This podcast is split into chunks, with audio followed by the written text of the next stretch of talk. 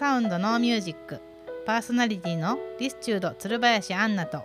はい、えー、リスチュードの鶴林万平です。私たちリスチュードはさまざまな音にあふれた世界において listen 聞くことと attitude 態度姿勢を持ち続けたいと多面体スピーカーの制作またそれにまつわる場とデザインについて考え活動しています。この番組では身の回りにあふれる音や音楽に耳を澄ませ真剣に向き合ってきた私たちがより深くより新しい視点を持って聞くことについておしゃべりしちゃおうという番組です。世界はノーサウンドノーミュージックということで今はい日第1回目のポッドキャストの収収録となりますけれども、はい。よろしくお願いいたします。すえー、とまず1回目のテーマはですね、まあ、はいあの最初なのでうん我々リスチュードについて、うんうんえーまあ、自己紹介も兼ねて、えーねあのお話ししていこうかなと思います。はい、よろしくお願いします。お願いします。えー、とまずは、えー私たちははい夫婦で、夫婦でね。そうですね。そっから来ます。はい。はいどこからあいやいやいや、まあまあ夫婦でね。あのーリスチュードという屋号でですね、はい。えー去年11月24日に15周年を迎えたんですすけれども、はい。えー主にうん。まあおそらくうん。あオリジナルの多面体スピーカーを制作してまして、うんうんうんうんおそらくそれで知っていただいている方が、うん。目にどこかでしていただいている方がいあらっしゃるかなという。割とちょっとずつねそう言っていただけるようになりましたけど、うん。まあ、多面正多面体とか、まあ、多面体ですね。あんまりないんでね世の中にそういう多面体のスピーカーって、そうですね、うん。なので、あのーまあ、一般的なこう四角いうん。なんかスピーカーとうか、ん。あとはまあ最近だとねスマートスピーカーみたいなうね、ん。なんかこうポンって置けるようなやつうん。じゃなくて、うん。まあ木もうほんまめっちゃ分かりやすく言うと木で作られた、うん。まあ、多面体うん。十二面体とか、まあ、八面体とかでね、まあ、そういう形の、うん。まあ、割と天井からぶら下がってることが多い。そうですね、うん。店舗なんかでも使っていただいていることも多いんですけれども、はい。そのスピーカーを、うん。まあ、万平さんが、あそうです。手作り。僕がね。はい、あのここで工房ではい。しておりまして。はい。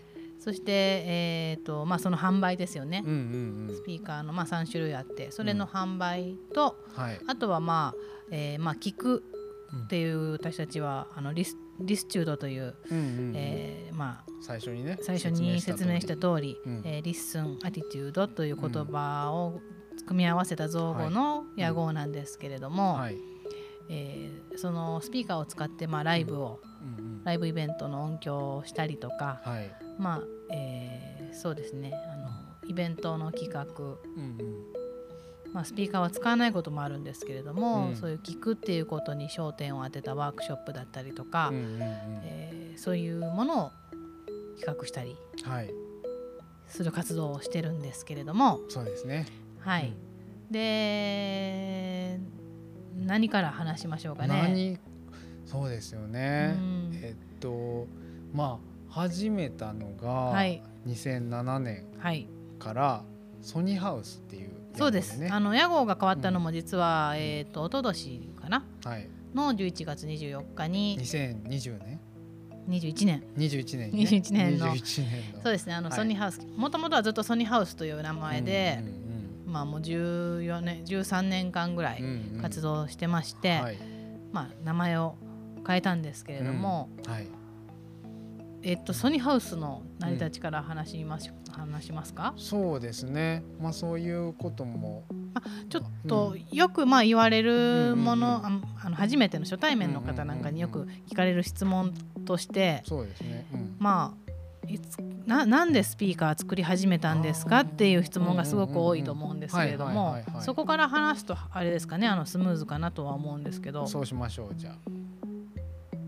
お願いします。あ スピーカーあじゃあ私はすごくあの初めてあの万平さんに会ったような気分で、今質問します。あそんな感じではいあの行きますんで。OK です。はい。えっと、うん。万平さんってなんでスピーカー作ってらっしゃるんですか？ああそうですよね、うんえっと僕がスピーカーあのまあなんかい一番ね誤解されやすいのは、うん。なんかこうあの手作り大好きみたいな、ん。あの手作りスピーカー大好きでうん。みたいな、うんうん。そんな感じで、あのいろんなスピーカー作ってて、うんうんこう木工がね好きうん。で、であのなんか変わったスピーカー作作ろうみたいな感じで始めたみたいな感じうん。のことを想像されちゃうことが多いんですけど、はい。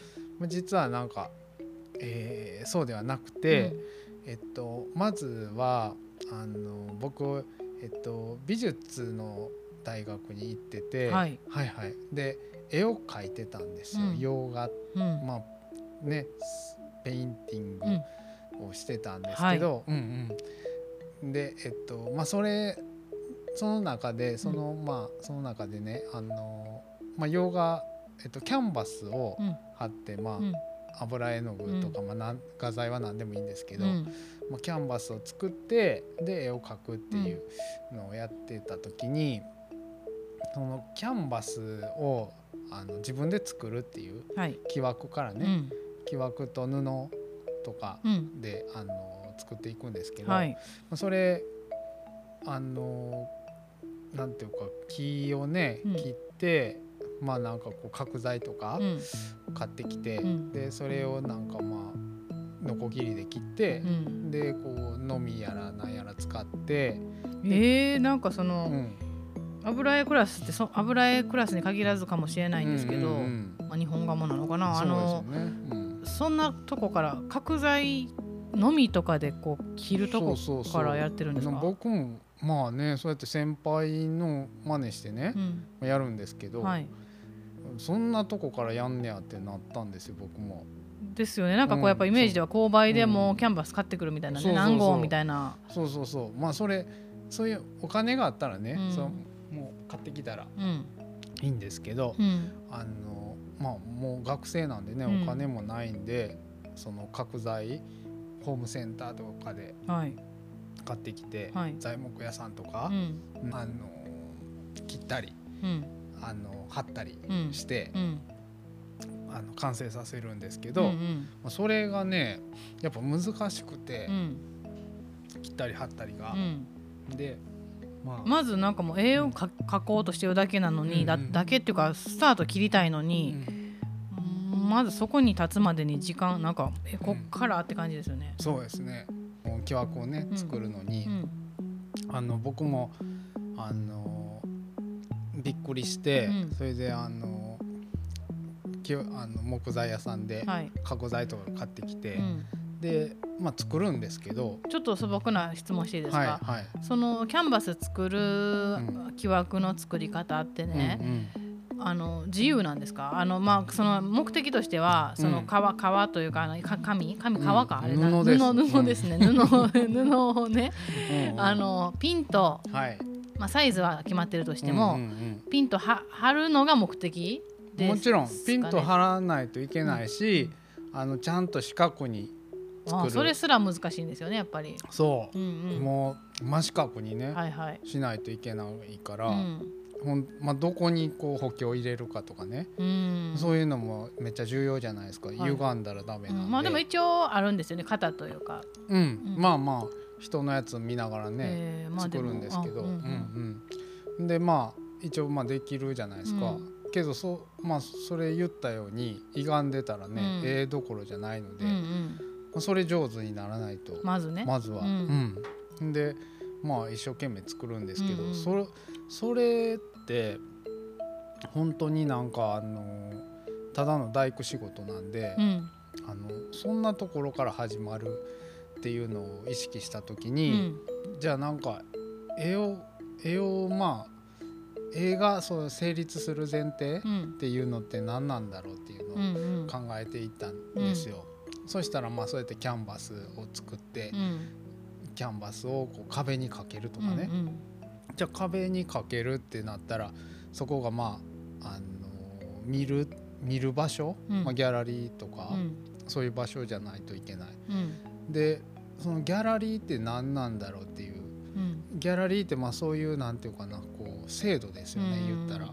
見る場所みんながこうその集まってうん。絵画とかうん。芸術を鑑賞する場所っていうのを、うん。まあ、誰か最初にあの歴史的に出てきて、うん。うんまあ、それがまあ自分たちの前提になっていると、うんうん。まあ、そういうことを考えていったらうん。なんかいろんなものの前提が気になりだして、うん。でえっとまあ僕、まあ、大学の時に、えっと、パソコンを使って、まあ、Mac を使って、あの打ち込みうん。で音楽音楽っていうかまあなんかノイズみたいなもの、音楽らしき音楽じゃないけど、うん。なんか雑音みたいなの作ってたんですけど、まあ、そういう音電子音楽うん。も、そのスピーカーからうん。出て初めて、うん。その音楽として聴かれるっていううん。ことに、まあ、気づいて、うんうん。そしたらあの電子音楽、まあ、一般的なうん。アコースティックな楽器うん。は、えっと、その楽器そのものが鳴るうん。じゃないですか。うん。でそのその鳴り方は、えっと、手を叩いたりとか、パンパンって手を叩いたりとか、虫が鳴いたりとか、まあその四方八方に音が出るわけですよね。で電子音だけが一般的なスピーカーは前にしか音が出ない、それをまあ使って聞いてるんですけど、なんかこう電子音だけが発音がちょっと違ううん。ので、えっと、それをまあいろいろ調べていく中で無指向性っていう、うん。あの言ったら指向性のない向かううん指あの指向性ってどう書くかというと指に向かううん。向き、うん。方向のこうで、まあ、性、うん。あの性格とかの性なんですけど、それがない無指向性うん。っていうものがあるっていうのを知って、うん。じゃあそれで聞いたら、うん。あのそういう電子音とか、うん。電子音を聞く人うん。のこうある意味前提みたいなものをこう新しくできるというか、うん。えっとまあ、そこで何か意識が変わるんじゃないかなっていうので、うん。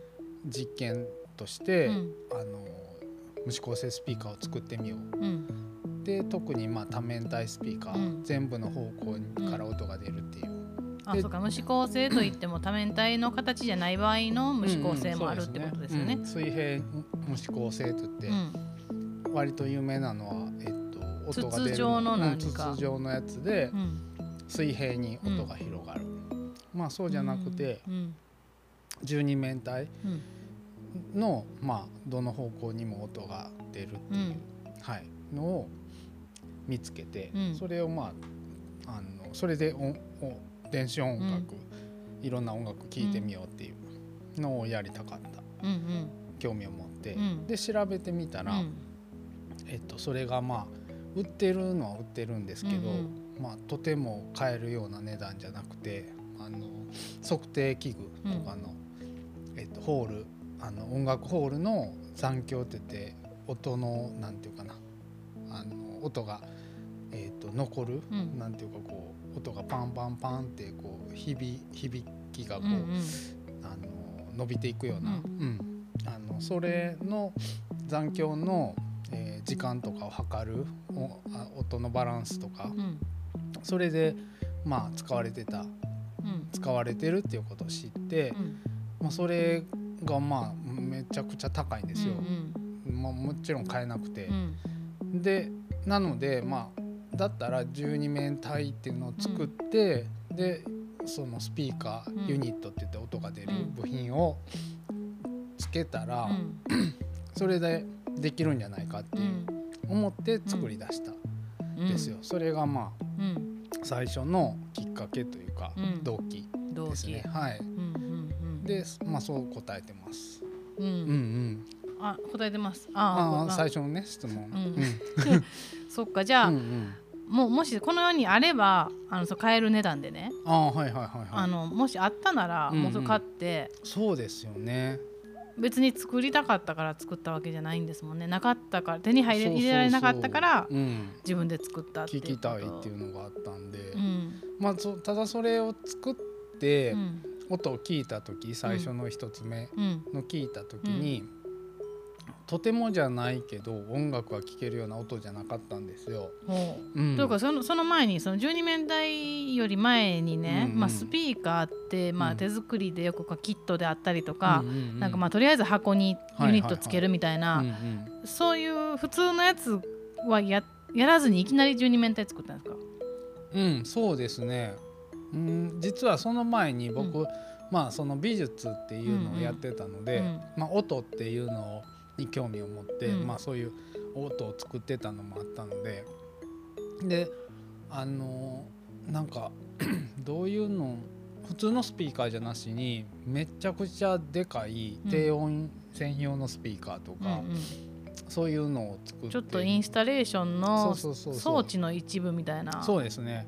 感じですかね。なんかまあ音低音ってやっぱ身体性すごくあるじゃないですか、うんその刺激ブルブルというかきますね。うんうんうん。でまあそれで空間になんかこうなんていうか影響するというか身体にも影響するっていうので、うん。低音しか出ないスピーカーみたいなうんうん。めっちゃくちゃでかいの作ったりとか、まあそういうのはあったんですけど、うん。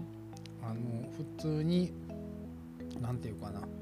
そういう手作りスピーカー作ろうみたいなのとかはなかったですね。まあでもうん普通にあのオーディオ用のちゃんとしたスピーカー持っててうんそれで聞いてたんですけど。でもまあその、えっと、構造として、うん。そのそのサブハーとかを作ってたんであれば、うんうん。あの若電気的なそあの部分の作り方みたいな基本は、まあ、そんなに全然知らなかったですね。まあ、ですよね。まあ、そんな難しい方もないんですけど、うそのサブハーとか作るのって、もう、うんうん。まあ、やり方さえ見れば、うん。見ればというか。ウーハーっていうユニットうをん。箱に、もう基本的には入れたらいいだけなんで、うんまあまあ簡単ですね。うんうんうんまあ、そもそもでも多面体スピスピーカーは電気的なところに行く、ま、前の段階で多分すごいあの、形がうん。難しいじゃないですか、難しい、あのうん。普通に。もちろん。うん。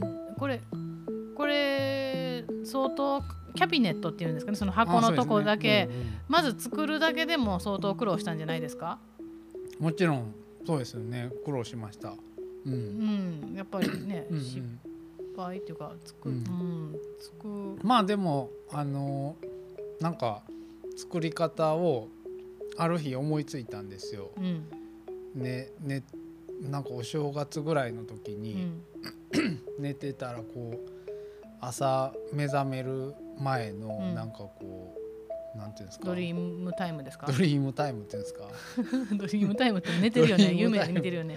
なんだっけ？マジックタイか。マジえ？ magic time っていうなんか英語であるんですよ。名前がついてるんですよ。あそうなんですね、まあなんしか起きてるけど、まだこう目もつむつぶってて、うん。こうあの夢うつつとうんいううか、ん。その時に、うん。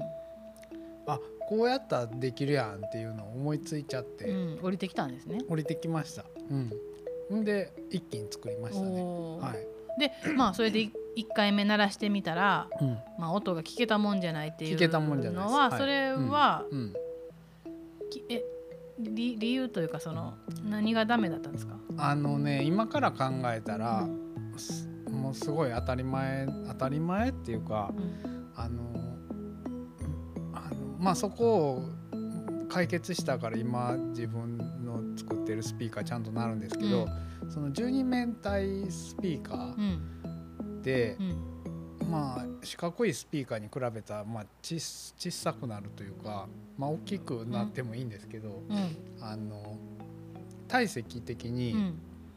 だいぶ小さいんですよ。そのユニットの数に対して。対して、うん。うんうん、まあそういうことを知らなかったんですよね。